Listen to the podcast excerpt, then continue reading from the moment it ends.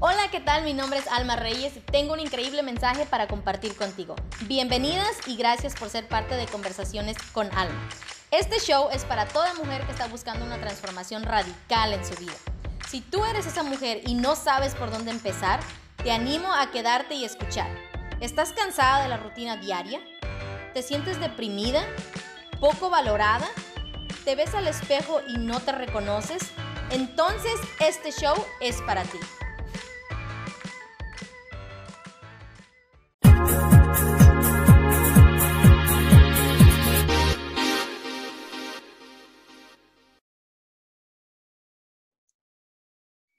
Hola a ti que nos estás escuchando en tu casa, donde quiera que te encuentres en este momento. Muchas gracias por ser parte de este show, ya sea que lo estés viendo vía video o el podcast. Significa muchísimo para mí que estés aquí el día de hoy. Así es que bueno, el día de hoy tú y yo vamos a hablar sobre el poder de rediseñar tu vida y al final de este episodio vas a entender y vas a tener las técnicas de cómo vas a poder hacer eso. Y bueno, mi nombre es Alma Reyes, soy una mujer que pasó de ser una ama de casa deprimida y de nunca sentirse suficiente a una mujer que vive el día de hoy con un solo propósito. Y ese propósito es inspirarte y empoderarte a ti a que descubras tu propio potencial para que vivas una vida feliz y plena, que es lo que tú te mereces, a través del desarrollo y crecimiento personal y de las historias que aquí compartimos de nuestras invitadas. Y el día de hoy nos acompaña una mujer que yo admiro mucho, He aprendido muchísimo de ella y quiero presentárselas. Ella se llama Mayra Escalona. Ella vive en República Dominicana, tiene un libro que se llama Rediseño. Ella es mentora y coach y ha ayudado a cientos de mujeres a rediseñar y organizar su vida para que vivan realmente una vida libre. Así es que bienvenida, Mayra, ¿cómo estás? Hola, ¿cómo estás? Mucho gusto. Yo, yo me dedico básicamente a, a las consultorías personales yo, a mí me gusta orientar a las personas desde, desde la consultoría y, coaching, las dos cosas. Porque para darte un poquitito ahí de la diferencia, aunque ahora se habla mucho de muchos coaches y hay ese tema de entre los psicólogos peleando con los coaches, entonces... Sí, sí. sí. Porque el coaching busca es descubrir, descubrir lo que no se sabe, descubrir lo que la persona tiene, pero no lo conoce, o sea, no ha salido como que a la superficie. Esa sensación de, tengo todo el conocimiento, no sé cómo hacerlo, no sé qué paso dar, entonces ahí es coaching. Es porque ya la persona tiene el conocimiento, tiene, sabe el qué hacer, pero hay un tema de confusión, entonces más bien es como ordenar las ideas organizar las ideas y también sacar a reducir lo que no está comprendiendo de sí mismo en el momento. Y bueno, las consultorías es básicamente dar el paso a paso. Bueno, primero vamos a hacer esto, ¿sabe? Es ya decirle qué hacer y los pasos a paso de cómo hacer. El tema de rediseño, y de hecho yo estoy sumando muchas personas especialistas conmigo, porque el rediseño no es un tema... Eh, que es, bueno, asistí al programa Rediseño y se me cambió la vida. No, Rediseño es un estilo de vida, Rediseño es, es una manera de vivir y tú necesitas mantener un rediseño toda la vida, toda la vida. El día que dejaste de rediseñarte, es decir, el día que dejaste de transformarte, adaptarte a lo de hoy, eh, ese ya comienzas como a ir un poquito atrás, porque el ser humano necesita el cambio.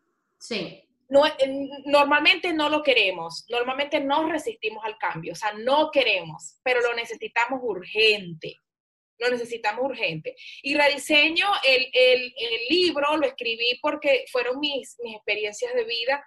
Yo nací eh, y crecí en un pueblo, sabes que la mentalidad de pueblo es muy cerrada, hay mucha ignorancia, hay mucha superstición.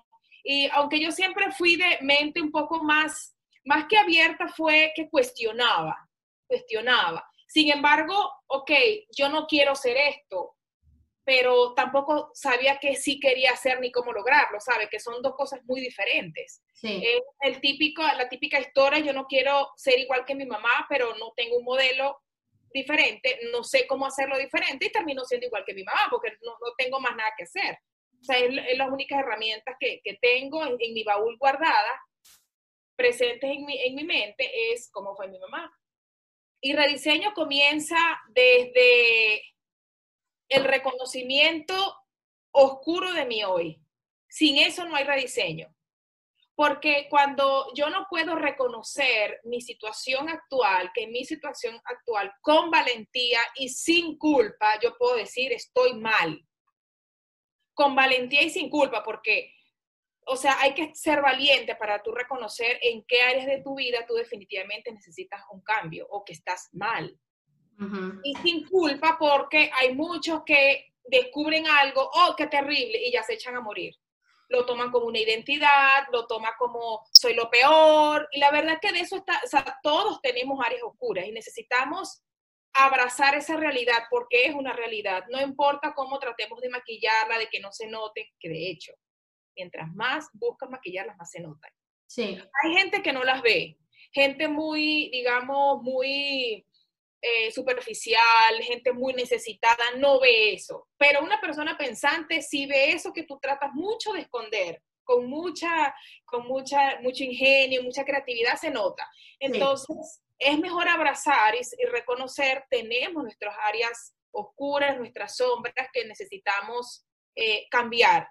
Pero si yo hago un, un, un inventario de tu vida, tú vas a decir, en las finanzas me falta, en las relaciones me falta, en, en, las emociones me falta, en mi relación matrimonial también, en la crianza de hijos también, en cómo manejo mi tiempo también me falta un poquito, y en la parte profesional también me falta. Entonces, no podemos, y siempre, o sea, porque siempre podemos estar mejor, pero hay un área que normalmente en la actualidad es la que nos está como perjudicando el resto. Y es ahí donde debemos enfocarnos, no es, es que lo quiero todo, porque quiero recuperar el tiempo y no, hay que, yo primero reconozco cuál es mi situación sin maquillaje, eso es muy importante. No, bueno, yo, eh, yo tengo unas cositas que arreglar, pero tampoco es para tanto. Mal está aquel que, ¿sabe? Comenzamos a, a comparar, ¿no? y, como siempre decía mi pastor y mentor, decía, no, bueno, como que el hombre que tiene muchas mujeres, que dice, mira, yo seré muy mujeriego, pero no soy, yo no golpeo mujeres. ¿Sabe? Como que si una cosa compensara a la otra. Ok, yo, te, yo le pego a mi esposa, pero bebedor sí que no soy. Yo jamás le llego, ¿sabe? Es como que... Eh, eh, como que si esto compensa lo otro, ¿no? Ya va no tan mal.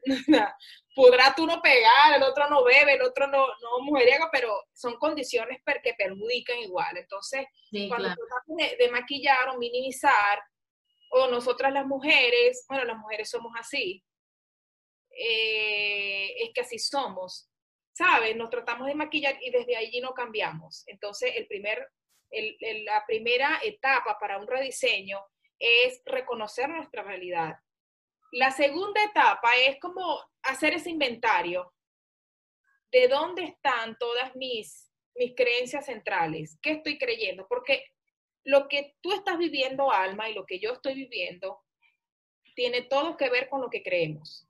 O sea, lo que nosotros creemos hoy está perfecto para vivir la vida que nosotros tenemos hoy, para más nada, o sea, no alcanza para más. Queremos más, necesitamos creer diferentes. Y hay, hay personas que, que quieren cerrar la brecha en una sola área, es conocimiento. Y esa no es la única brecha que hay que cerrar. Hay muchas otras, eh, de hecho no es la más importante, en algunas personas sí, en algunas personas en este instante, digamos, eh, hay brechas de conocimiento que tienen que que cerrar para poder rediseñar su vida, pero lo más importante es la mentalidad.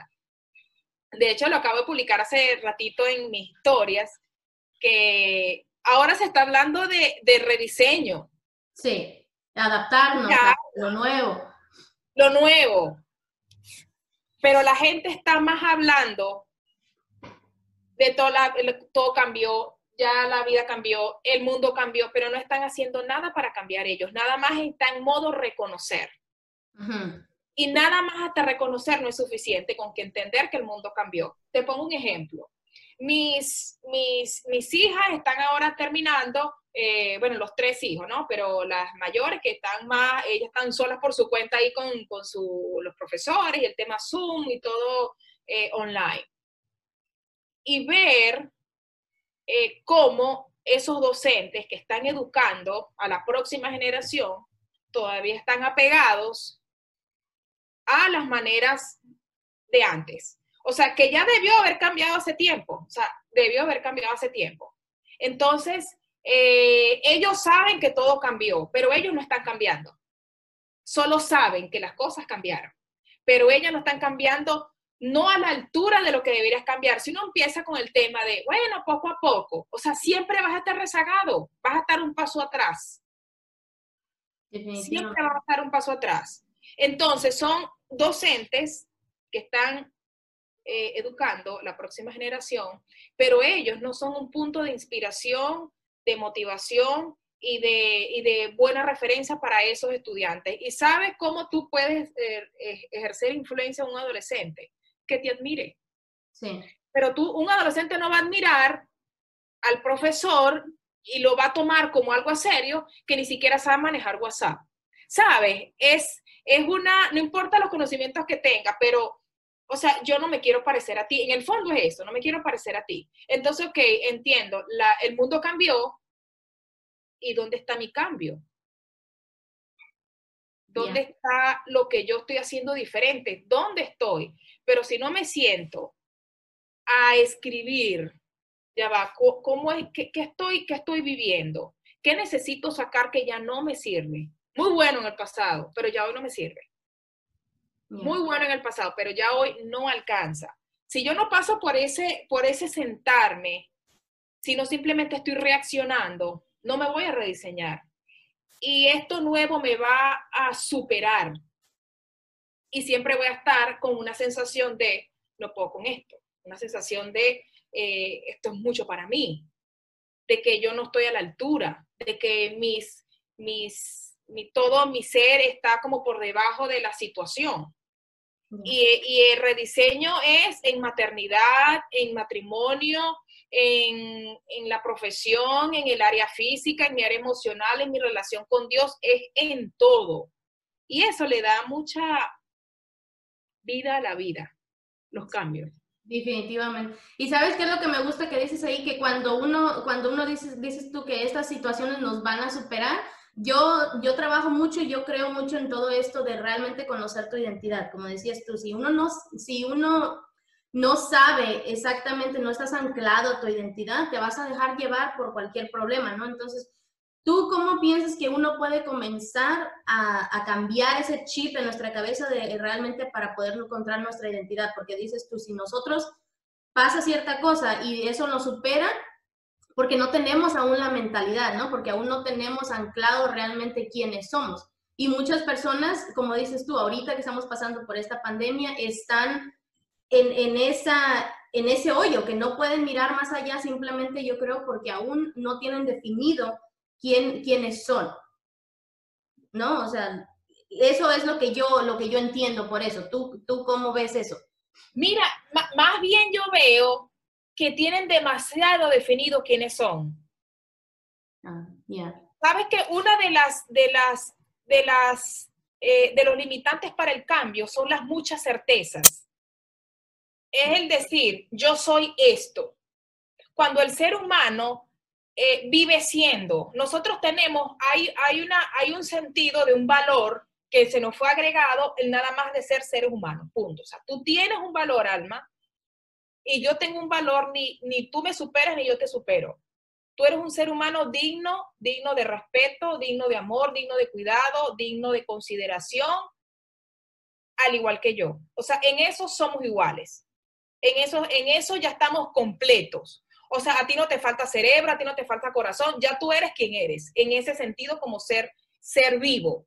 Ahora, en nuestra experiencia de vida, nosotros nos vivimos siendo cuando nosotros cerramos, y eso es uno de las, de los, eh, de qué te detiene el rediseño, cuando nosotros eh, cerramos el proceso, como que ya esto es lo que soy, ya todo lo que viene es una amenaza, todo lo que viene es una amenaza. Entonces, la identidad debe irse remodelando. ¿Qué pasa cuando nosotros decimos, no, pero es que es mi esencia? Y mira, y yo he entrenado en empresas y, y yo siempre les pregunto y me fascina ¿Cómo quedan todos? Defíneme qué es esencia. Nadie me sabe decir qué es esencia. Pero todos la defienden a morir. ¿Sabe? Es ¿Cómo vas a defender algo a morir que tú ni siquiera sabes definirme? Entonces alguien por allá una idea, bueno, este, pues la verdad es que nunca me lo había preguntado, pero ese que no sabe qué es esencia dice, no, no, hay que cuidar la esencia, hay que permanecer la esencia, pero a veces la esencia que estamos teniendo nos está llevando a, dar problemas. Le llamamos esencia a nuestras las explosiones de ira, le llamamos esencia a la depresión, le llamamos esencia, no sé, al ser, eh, eh, al ser que una persona está hablando y nosotros decimos algo que no deberíamos.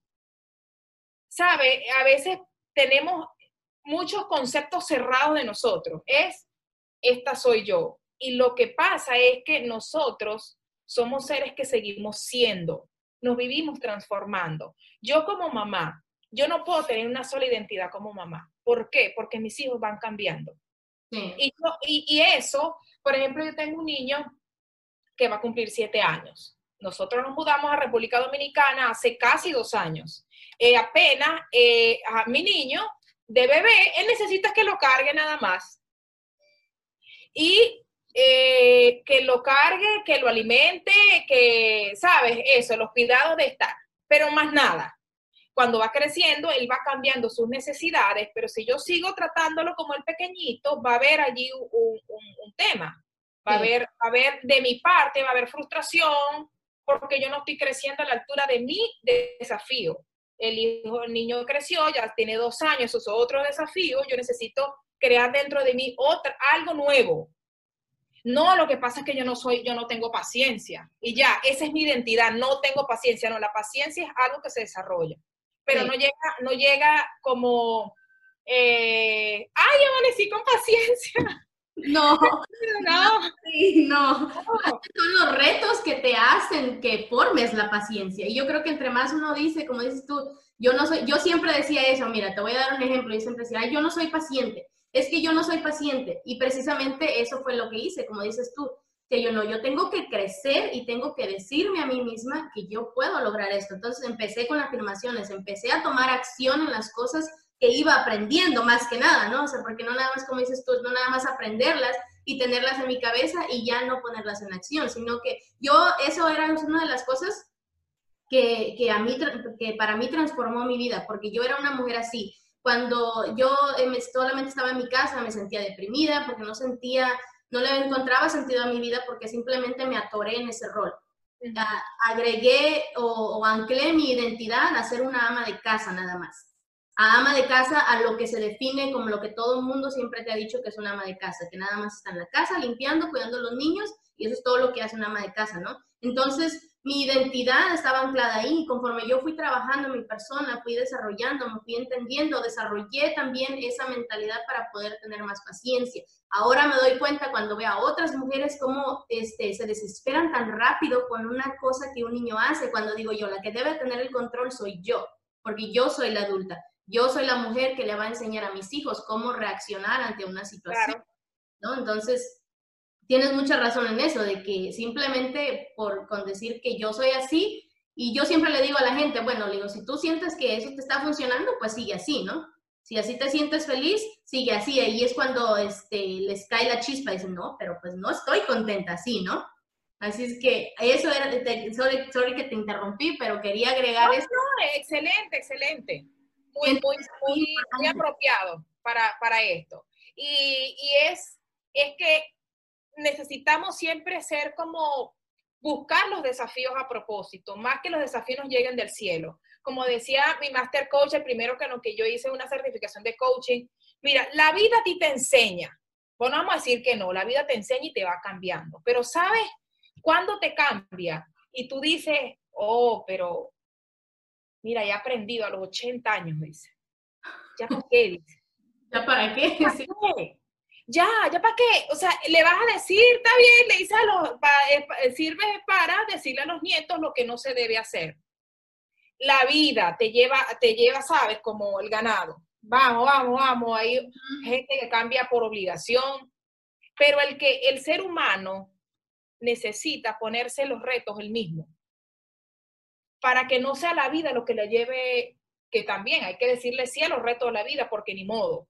Ah, bueno, eh, no sé, eh, aquí me, se me fue la electricidad, por decirte algo, algo sencillo. Ya, yo necesito aprender a cómo, cómo reacciono yo a eso, qué hago yo mientras tanto, por decirte algo pequeñito. Pero, por ejemplo, nosotros nos vinimos para acá, mi niño empezó a vivir su duelo, porque él estaba en su mundo ideal, única casa, su cuarto, sus amiguitos, todo, y todo, todo fue arrancado de todo lo que él tenía. Y él empezó y de hecho, él no ha terminado de salir el proceso de duelo.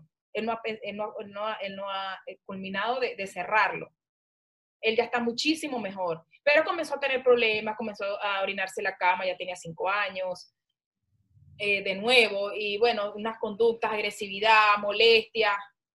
Bueno, la mamá que se vino, que estaba en Venezuela, no era la mamá que tenía que tener en República Dominicana.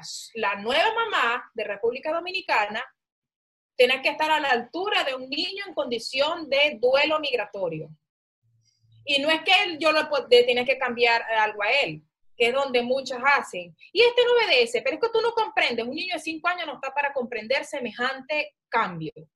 Imagínate el adulto, nosotros tenemos nuestros temas para los cambios. Imagínate un niño de cinco años.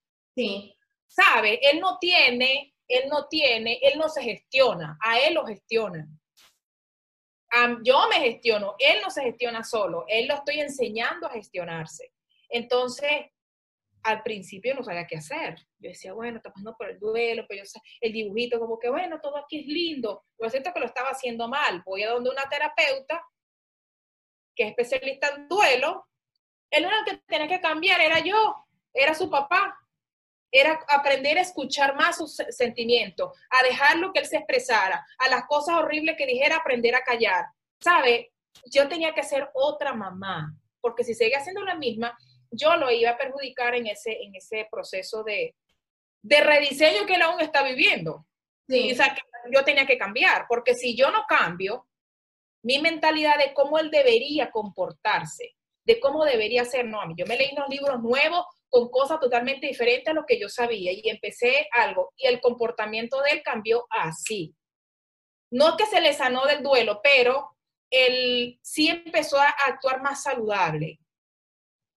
Entonces ahí la mentalidad quien tiene que cambiar soy yo. Y tengo que aprender a dejar atrás. Para mí la clave es dejar atrás cómo me criaron a mí, cuáles son mis, mis, mis tips top de crianza, yo tengo que botarlos a la basura. Si yo ya ahora no me sirven, los tengo que largar, o sea, no me sirven. ¿Qué es lo próximo? Así. Los consejos lindos de mi mamá los tengo que desechar, los de mi papá, los que aprendí, incluso lo que aprendí en la universidad. O sea, el tema de rediseño hay que aprender a dejar atrás sin apegos, pasar por el proceso de duelo porque duele. Sí. Hay que vivir el duelo consciente. No, no, no, no, yo puedo con esto, no, así no. Eso, ese positivismo así es negación. Es, no, yo puedo con esto, es sí, yo voy a poder con esto, pero yo voy a sentir mi despedida, yo voy a despedirme de aquello que estoy perdiendo. Yo estudié educación de idiomas. Yo estoy estudiando ahora un nuevo idioma. Pregúntame si yo uso lo que yo aprendí en la universidad para aprender un segundo idioma. Eso no sirve. No. Pero sirve. De hecho, no servía hace 20 años cuando lo estudié, no servía ya. Ya eso no servía. Menos ahora. ¿Sabes qué hago yo? Busco por YouTube cómo aprender un idioma más rápido. Por excelente. Ya, o sea, así. ¿Cómo Venezuela me va? No, mira, oh, no, excelente. No, y yo ahora mismo estoy llevándole un proceso de, mentoría a una chica que me dijo, ay, que estuve en Estados Unidos, venezolana, tiene unos años y todavía no habla inglés. Y me dice, eh, el profesor o el jefe, no recuerdo quién fue que le dijo, mira, ya, ya a tu edad la gente no aprende a hablar un segundo idioma. Mira, a mí se me encendió todo. Pero que, o sea, con esa mentalidad, ya a mi edad, a los 40 años, no se puede aprender un segundo idioma, que se hace más difícil. Ah, es otro tema. Bueno, eso es otra cosa. Eso es otra cosa, que se le hace más fácil al bebé, al niñito, eso es otra cosa. Pero no es que no puedas. Yo, hace, yo tuve un entrenamiento con el tema de logoterapia en, en Viena el año pasado y conocí a una señora de, es latina, eh, misionera, trabaja con temas de, misiones, la logoterapia que es el tema de búsqueda de sentido y, y, y la análisis existencial, o sea, una cosa maravillosa, yo amo eso. Entonces ella, ella tiene, no sé, pasado los 50 años, una mentalidad medio cerradita, o sea, son señoras de esas misioneras que ella ni siquiera se casó, sino que ella, esa es su vida, pues de dar misiones, de la iglesia, un trabajo bellísimo que hace, pero tienen que ser personas un poco cerradas. Mira, se mudó a Hungría. Tú me vas a decir que el inglés es más difícil que el húngaro ella siempre, o sea, el, eh, el, húngaro se habla en Hungría y, y, algunos países cercanos que muchos en Europa hablan varios idiomas, entonces, bueno, yo hablo húngaro y croata y no sé qué, bueno. El, ella me dice, yo toda la vida pensé que yo no podía aprender inglés y yo siempre dije, no, yo no puedo. No, es que yo no soy de las que puedo aprender el idioma. Yo, no, yo soy de las que no puedo aprender. A, a los 50 años aprendió húngaro en dos años. Wow. Porque la necesidad la tuvo, o sea, ni modo, no iba a ser una, no, yo me propuse y ahora sí digo, quiero aprender inglés. A los 50 y pico, porque no sé exactamente qué tiempo, pero tiene más de 50. ¿Sabe? Eso le quitó esa, esa mentalidad. Entonces necesitamos remodelar nuestra identidad. Más que apegarnos, es quién estoy siendo. Hay, hay cosas que son nuestros valores de vida y nuestros principios de vida. A amar la integridad, qué, es lo que yo amo. Bueno, yo hablo de la responsabilidad personal. o sea, hay, hay valores y principios de vida que tú no los vas a cambiar, pero incluso hay valores que sí los vas a cambiar y que necesitas cambiarlo. De hecho, por, por etapa de vida, el valor familia no es lo mismo para una soltera que para una casada, no es lo mismo. El lugar donde está no es lo mismo. Y necesitan irse paseando a algunos que ya deberán irse. Por ejemplo, no sé, una señora de 80 años, quizás su actualización profesional no sea algo que es un valor. Quizás el valor para ella sea experimentar más la vida, conocer países, no sé, otra cosa.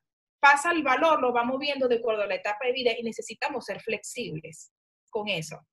De acuerdo a las prioridades, yo creo también, ¿no? Exacto, las prioridades de vida. Exacto.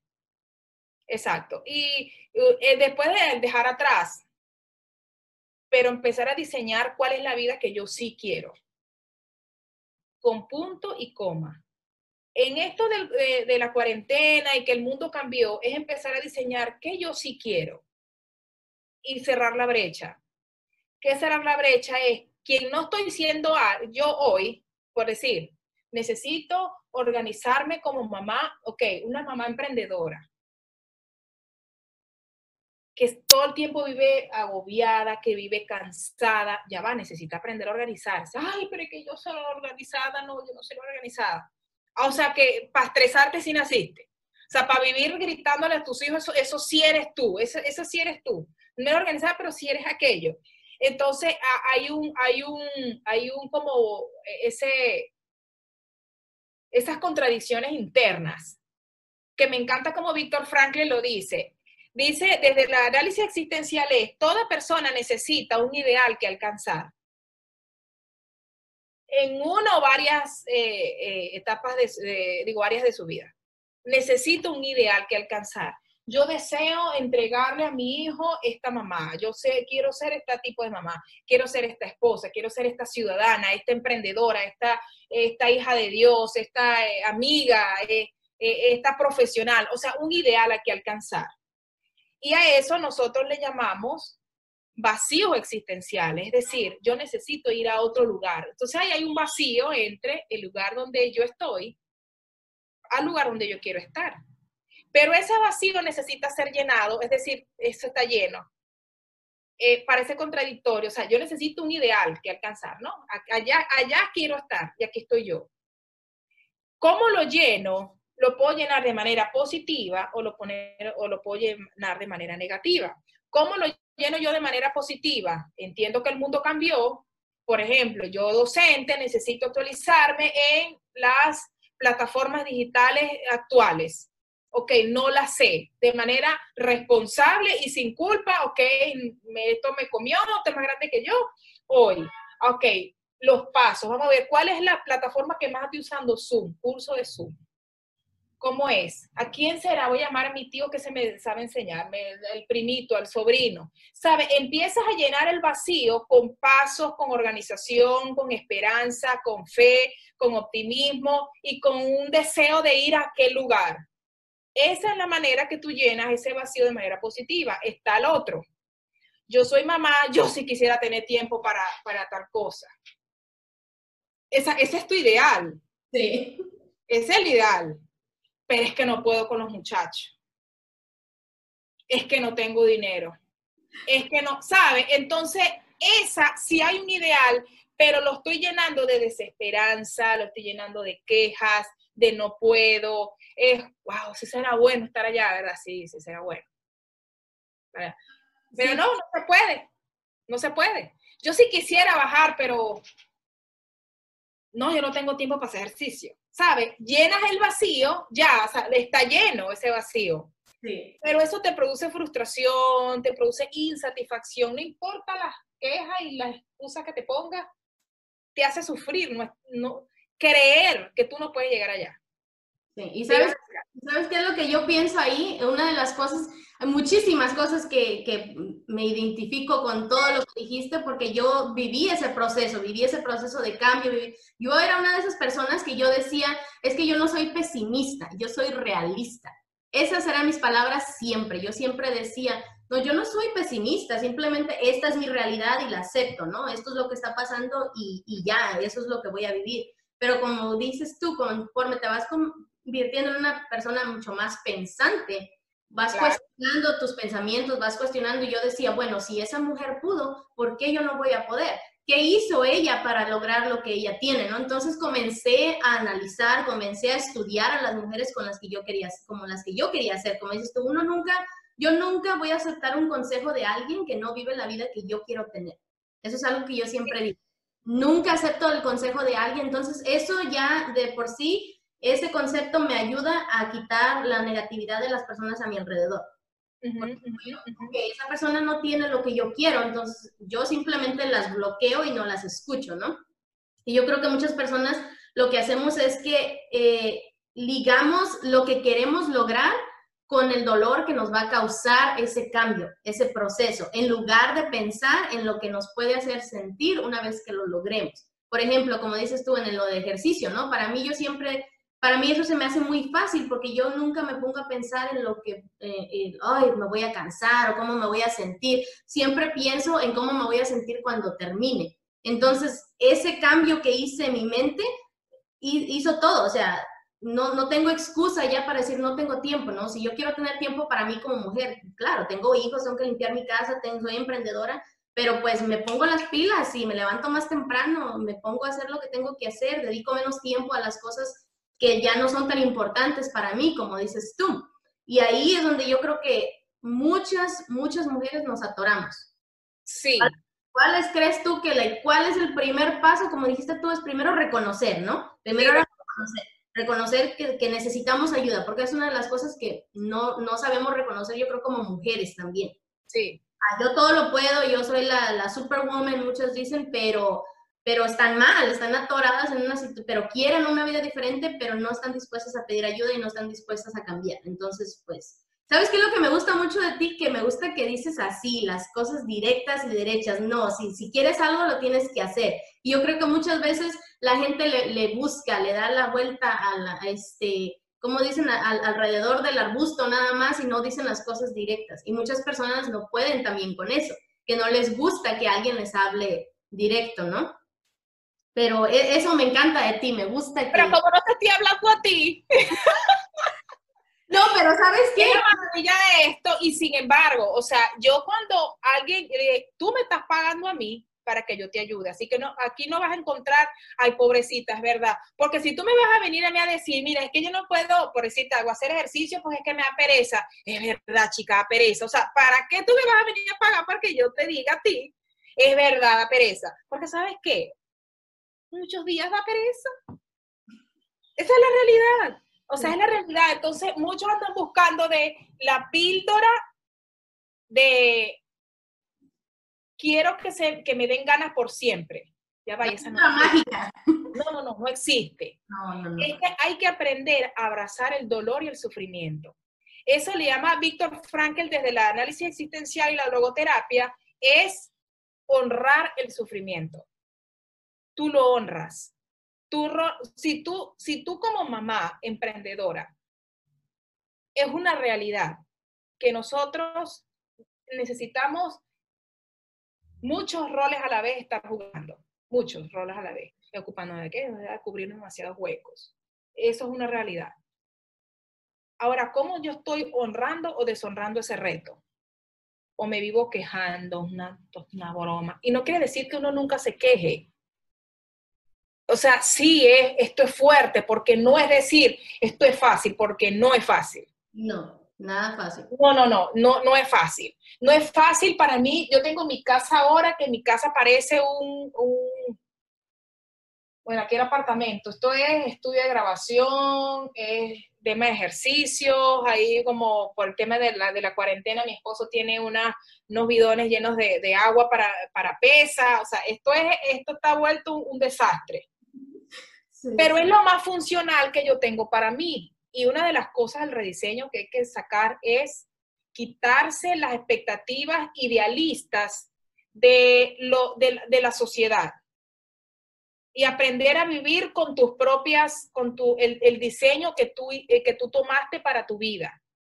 Porque yo no puedo decirle, y yo no conozco esa fórmula, que decía una amiga, no, ella tiene los hijos perfectos, la casa al pulcre, y cuando tú vas eh, a visitar a las 4 de la tarde, ella te recibe y la casa huele a panecillos recién hechos por ellas mismas. Entonces, y, pero trabaja y es exitosa.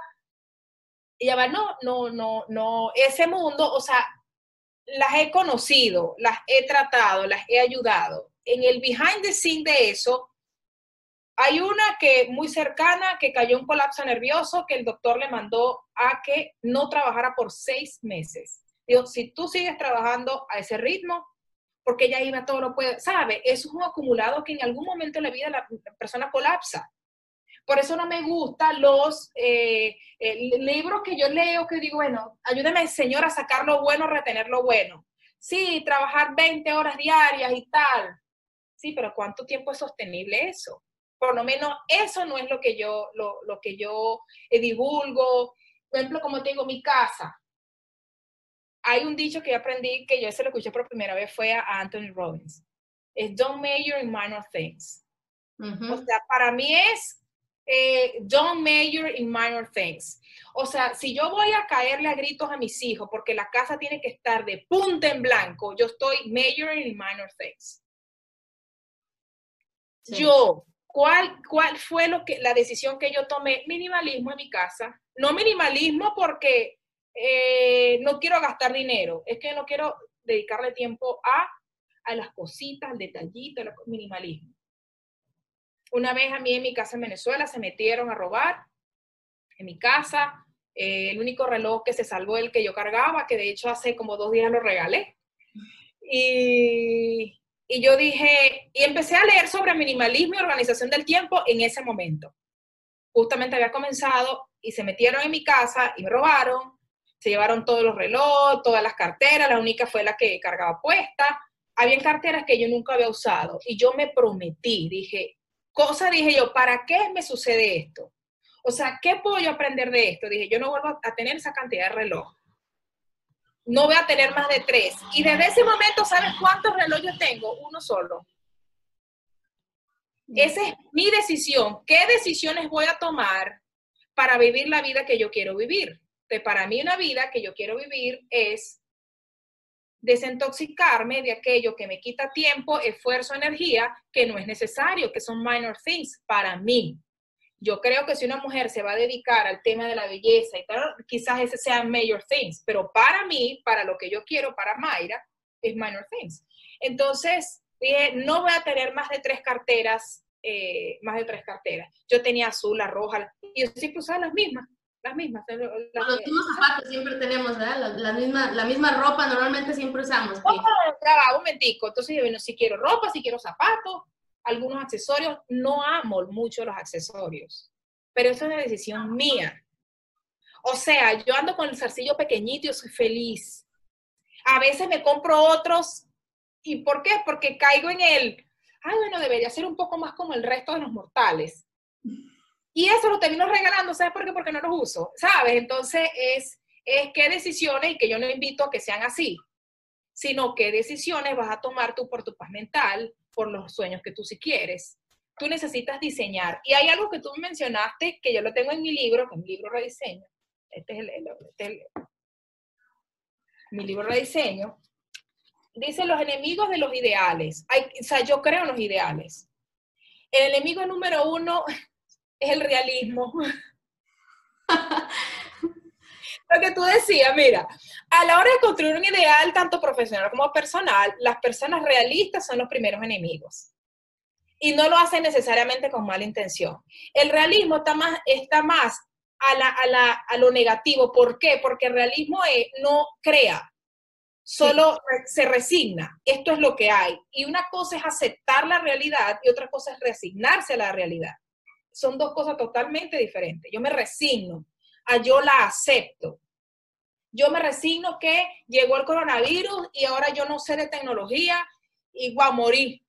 Eso es, me resigno, ya, ya no tengo más nada que hacer porque yo no soy... Ya no hay remedio aquí. Ya no hay remedio. Ah, acepto, acepto con responsabilidad y sin culpa que soy una, no sé, analfabeta, es que se diga así, en el tema de tecnología. Ese, ese es aceptar mi realidad. Ahora, ¿Cómo voy a cerrar esa brecha? Ah, otra cosa, me voy a mover, me la acepto para gestionarla, no me resigno. Y el otro enemigo de los ideales es el mismo idealismo. ¿Por qué? Porque, y, yo, yo contaba porque yo hice un viaje el año pasado, que yo me fui 16 días, entonces andaba, yo quería conocer, digamos, algunos, algunos lugares de Europa donde había ocurrido el tema de la Segunda Guerra Mundial, con temas de Hitler y tema de la persecución de los judíos. Eh, quiero ir a algunos, ya que voy a ir a Viena a esta, a esta preparación, quiero visitar algunos, algunos lugares. Y, ah, bueno, fui a Berlín, que fui allá, me dieron una charla, el tema, lo que pasó para allá, y, es tan diferente escucharlo de primera mano o en el lugar a, lo que uno dice y conoce, uno conoce mucho, y bueno, me, me encantó. Pero una de las cosas es que cuando tú te imaginas un viaje, sobre todo mamá, para dejar el esposo con los tres hijos y te vas sola por 16 días y que nunca lo habías hecho en tu vida, eso es un viaje para mí ideal. Yo soy, a mí me encanta conocer, eso es ideal.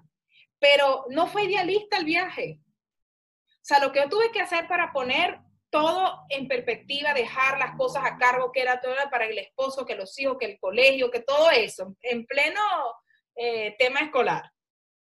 Yo llego allá, el tema de migración, eh, andar con el pasaporte venezolano, es eh, que para ver qué me van a pedir, que yo tuve que hacer a pedir permisos y cosas firmadas para del Instituto de, Logoterapia de Viena, que yo iba a ir a un entrenamiento porque iba a entrar por España, entonces para que no me devolvieran, nada de eso es idealista.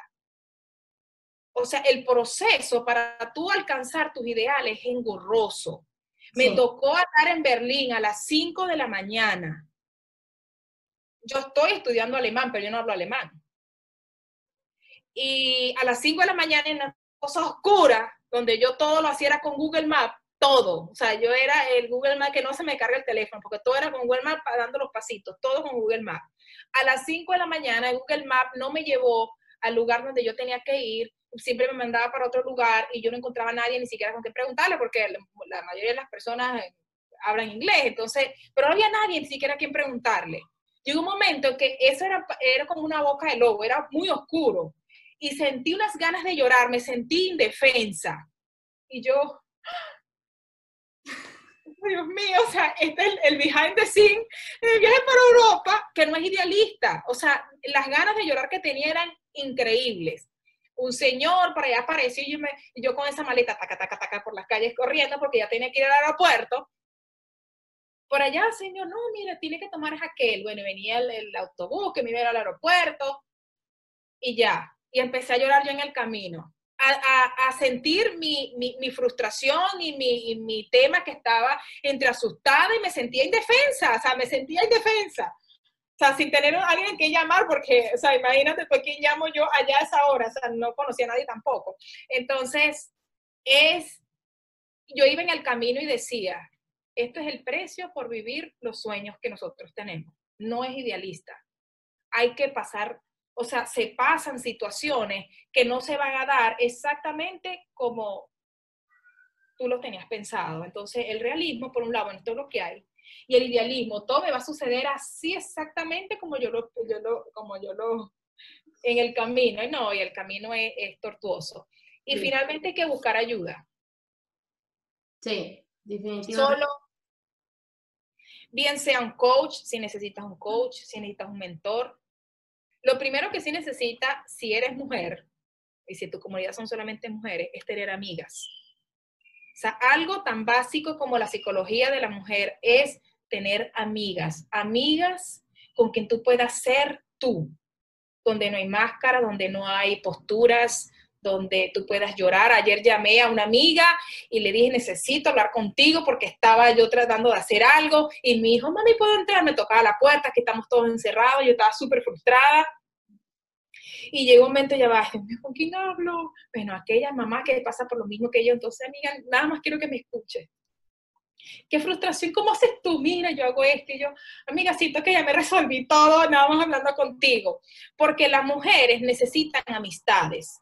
Bien sea que haya sido herida por una amiga, bien sea que tú eh, te, te, enseñaron que, que las amistades no existían. La mujer es más sana cuando tiene amigas mujeres. Porque es, totalmente diferente si puedes tener amigos hombres, no son mujeres. Ellos no se van a conectar desde tú, desde tú, como tú eres. Nosotros las mujeres nos entendemos. Entonces, una, algo es tener amigas con quien uno desahogarse y filtrar y que tenga, en quien tengamos confianza. Y si hay, si se necesita un terapeuta, ve a un terapeuta. Yo hace poco hice un live con una amiga que es psiquiatra porque hay gente que todavía hoy piensa que ir donde un psiquiatra es estar loco. Sí. Mi amiga me dice, o sea, un loco no va a ir a solicitar la ayuda de un psiquiatra. O sea, loco anda loco. No piensa, o sea, no piensa, no, no, no, pensante, pues. Sí. Sí, tienes mucha razón. ¿Sabes qué? Eso que dijiste que yo tengo ese concepto que a mí me tomó mucho tiempo aprender, porque yo desde muy niña siempre a mí me decían, cuando yo me frustraba o me sentía mal, siempre mi mamá me decía, ¿y qué vas a hacer? ¿Vas a llorar? ¿Con eso vas a resolver las cosas? Entonces fui creciendo con esa, con esa este, manera de pensar que no, no se me era, no era permitido llorar porque me mostraba una mujer débil. Entonces, cuando yo fui creciendo, fui entrándome más en esto de desarrollo personal, fui aprendiendo, cuando hice mi curso de, de coach, de life coach, dije yo, este, entendí que era necesario que uno conectarse. conectar con uno mismo y dejar salir eso para que pueda, y es cierto, uno llora y sacas todo. Y vuelves, a, y vuelves a, no quiere decir que eres débil, no quiere decir que eres menos, simplemente es entender tus emociones, entender lo que estoy pasando, me estoy sintiendo de esa manera, ¿no? Como dices tú, yo creo como mujeres muchas veces nos pasa. Los hijos, el esposo, la casa, en fin, hay veces que tenemos infinidad de cosas, ¿no? Y es, para mí ahora es necesario hacerlo, porque no te digo que siempre, eh, cuando está uno ahora que entiendo lo que es ser más positiva, no quiere decir que todo el tiempo estoy brincando y feliz y todo es una maravilla, ¿no? Simplemente que entiendo que son procesos. Y ahora los entiendo, como dices tú, que los vivo, me doy el tiempo de entender qué estoy pensando, estoy cuestionando mi forma de pensar. Entonces, eso es lo que yo creo que muchas personas este, nos atoramos en eso. Al menos para mí fue, me tomó muchos años, muchos años, porque fui una niña que no, nunca aprendió cómo lidiar con sus emociones y de una, una mujer adulta tuve que aprender porque, como dices tú, me tuve que adaptar. Yo no quería ser como mi mamá, yo no quería que mis hijos pasaran lo mismo que yo pasé. Y es por eso que aprendí a, a rediseñar la forma en que pensaba, primero que nada. Porque, como dices tú, yo estaba atorada en eso yo no soy pesimista, yo soy realista nada más. E, esa era mi frase número uno para todo siempre. La mía también. Y me encanta. A mí, a mí me enseñó mi papá a ser realista. Y el realista no sueña. Sí. El, realista, da su ultimátum como, vamos a ser realistas. Esto, esto y esto, punto. Esto, esto, esto y esto, punto. O sea, es, esto es lo que hay. Y hay que estar, entrar en contacto con nuestros sentimientos porque es la única manera de ser libres, si no somos esclavos de aquello que está en oscuridad dentro de nosotros. Y la mayoría piensa, bueno, eso es un tema de debilidad, es un tema, ¿sabes qué se necesita? Valentía para tú poder conectar con tus emociones. Sí. ¿Por qué la gente se suicida? Hay muchos motivos, pero una de las razones no es que no quiere vivir, es que no quiere entrar en contacto con su dolor. Porque eso es de valientes. O sea, entrar en contacto con el dolor es de valientes. Los débiles andan por, por allí explotando, andan siendo autoritarios, andan buscándose máscaras para que no se le vea su dolor. Esos son máscaras para que no se note el dolor. Porque yo vengo de allí. ¿Y cómo nos enseñan, por ejemplo, a mis hijos, yo, qué sientes? Y yo, mi esposo tiende, no, bueno, pero no, ya va, déjalo que se exprese. Porque ese esos son sus sentimientos. Aquí no vamos a, a acostumbrar a nadie a que, y por eso vas a llorar, Dice, por eso y por mucho lo que va a llorar. Y después él va, porque tiene, la persona tiene que aprender a gestionar sus emociones desde la realidad. Hay, hay, hace poco, bueno, de la gente que yo ayudo en mentoría y eso, eh, hay una chica que ella está en el mundo de, de superación y sabe que es típico, porque lo he visto en muchas personas que están en el mundo de la superación, que viven con personas, o sea, en el mundo de la superación digo de, de las redes, de networking esas cosas solo tiene lenguaje positivo y que yo creo en eso, pero es un lenguaje positivo que es alineado con mis creencias.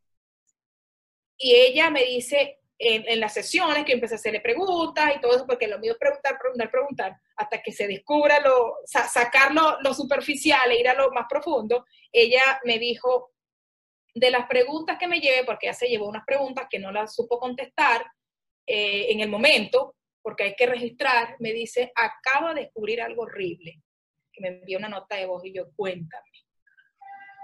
Yo tenía solo un lenguaje positivo, si se puede, pero descubrí que dentro de mí solo tenía conversaciones negativas. Y mientras tú pienses en el fondo, y ella me dice, yo, yo descubrí que mis conversaciones son, yo pertenezco al lugar de donde vengo de maltrato, de abandono, de abuso, automáticamente ese es mi lugar, ese es mi lugar. Y no importa lo que tú vayas diciendo. Si tú crees que ese es tu lugar donde a ti te rechazan, donde como te rechazó tu papá, tu mamá, que te abandonó, que te abusaron, que te abandonaron, que a ti no te tomaron en cuenta, que ese es tu lugar, allá siempre tú vas a gravitar. Y me dice, yo solo tenía lenguaje positivo.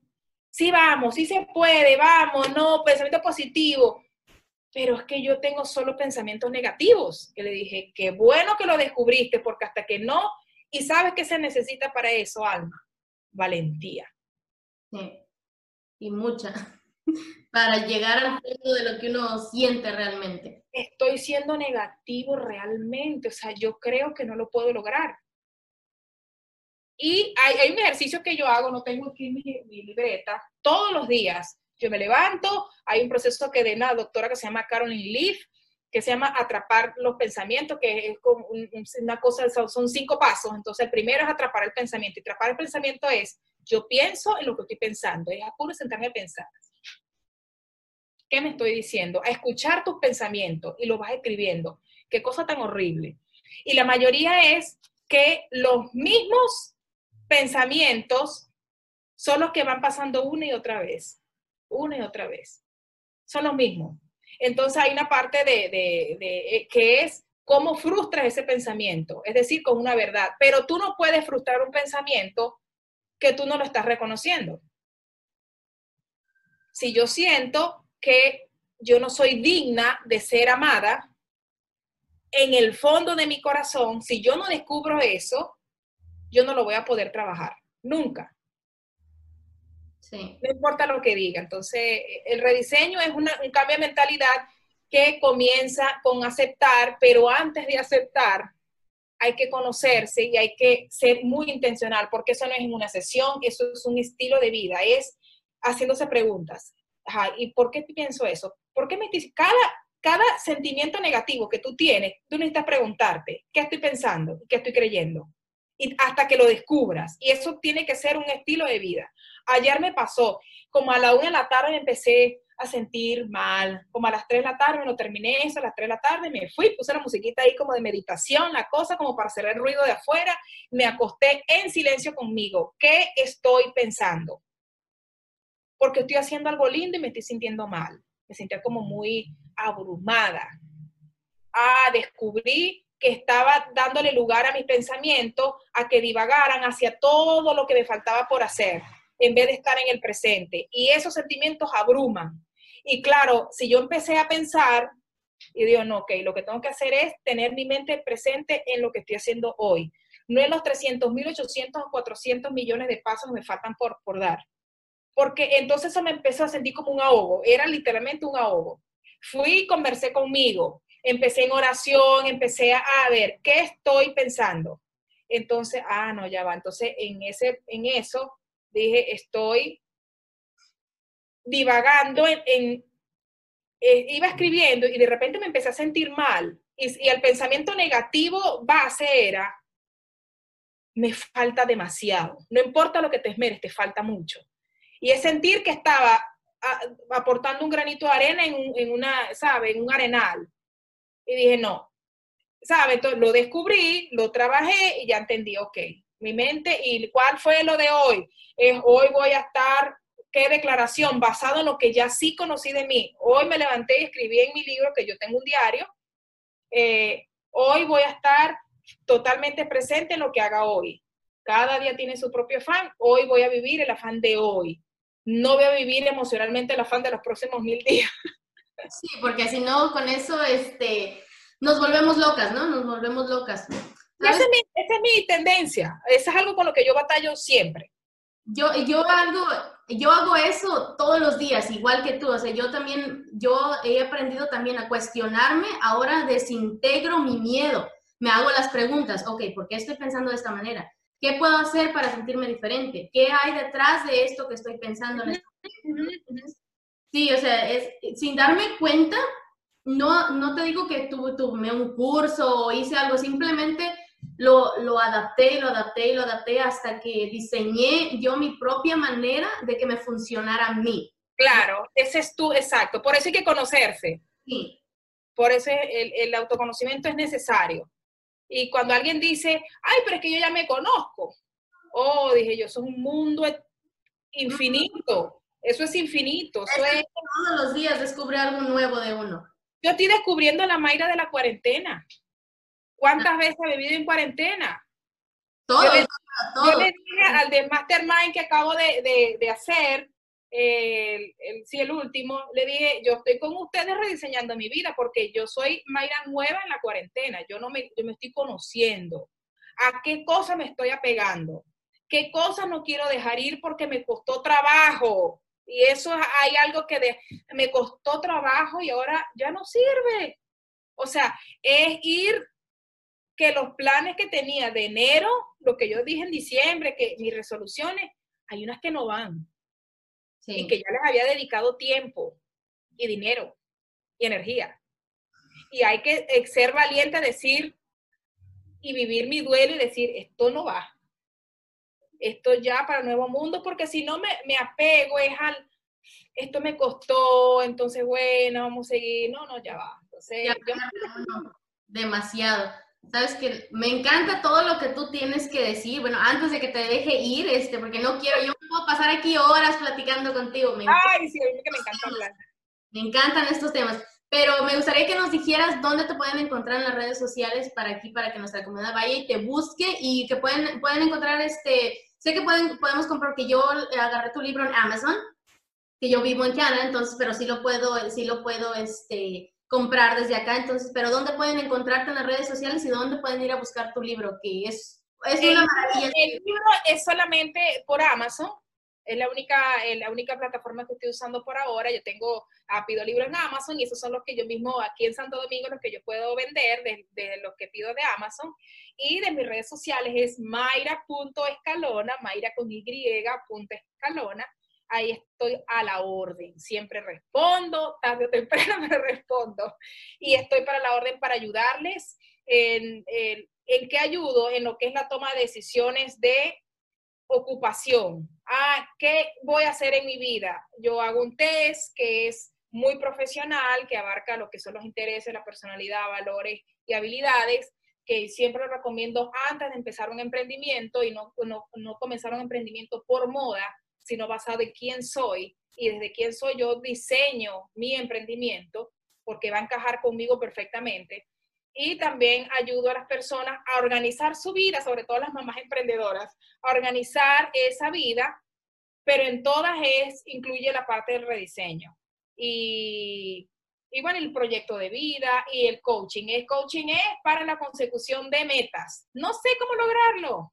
Eh, y también trabajo, tengo personas, yo, trabajo con consejería, pero consejería puntual de hay personas que no saben realmente si necesita un consultor, si es un coach, si es un psicólogo, si es un psiquiatra, si es un terapeuta, no sabe. Entonces yo trabajo y he estudiado tema de consejería y recibo a personas, a mujeres, bueno, no, he trabajado con hombres realmente, a, mujeres, y les puedo ayudar a dónde es que se puede ir a un especialista. Hay unas personas con las que yo soy de, total mi, de mi total confianza, bien sea para la crianza de hijos. De hecho, el, sábado tengo un live con una que es mi, de mi total confianza para matrimonios, eh, temas de abuso infantil, eh, crianza de niños y de adolescentes y para parejas ensambladas, que mi esposo y yo somos pareja ensamblada, ella también viene con adopción, entonces es especialista.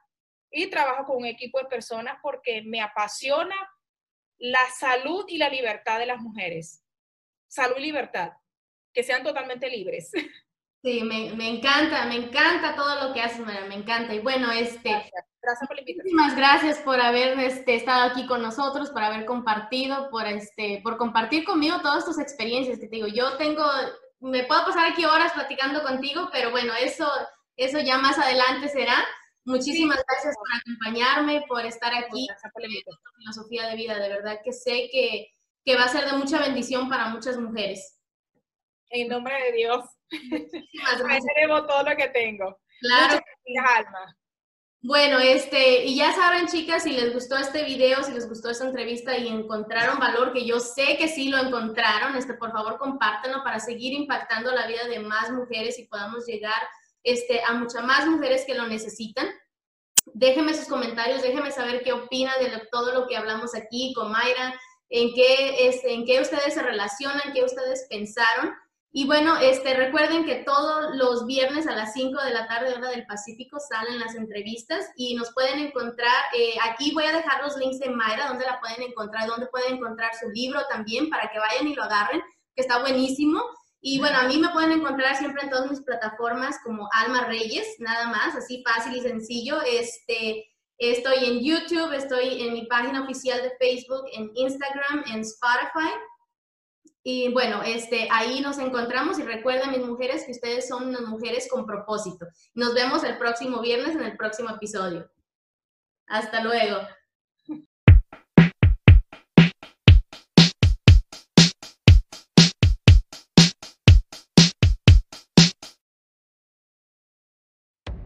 Gracias por escuchar y ser parte del show Conversaciones con Alma. ¿Te gustó y encontraste información de valor? Si es así, no olvides suscribirte si aún no lo has hecho, para que no te pierdas ninguno de los próximos episodios. No se te olvide conectar conmigo también en Facebook y dejarme saber tu opinión o tus comentarios. Aquí encontrarás el link de mi página en la descripción de este episodio. Hasta la próxima.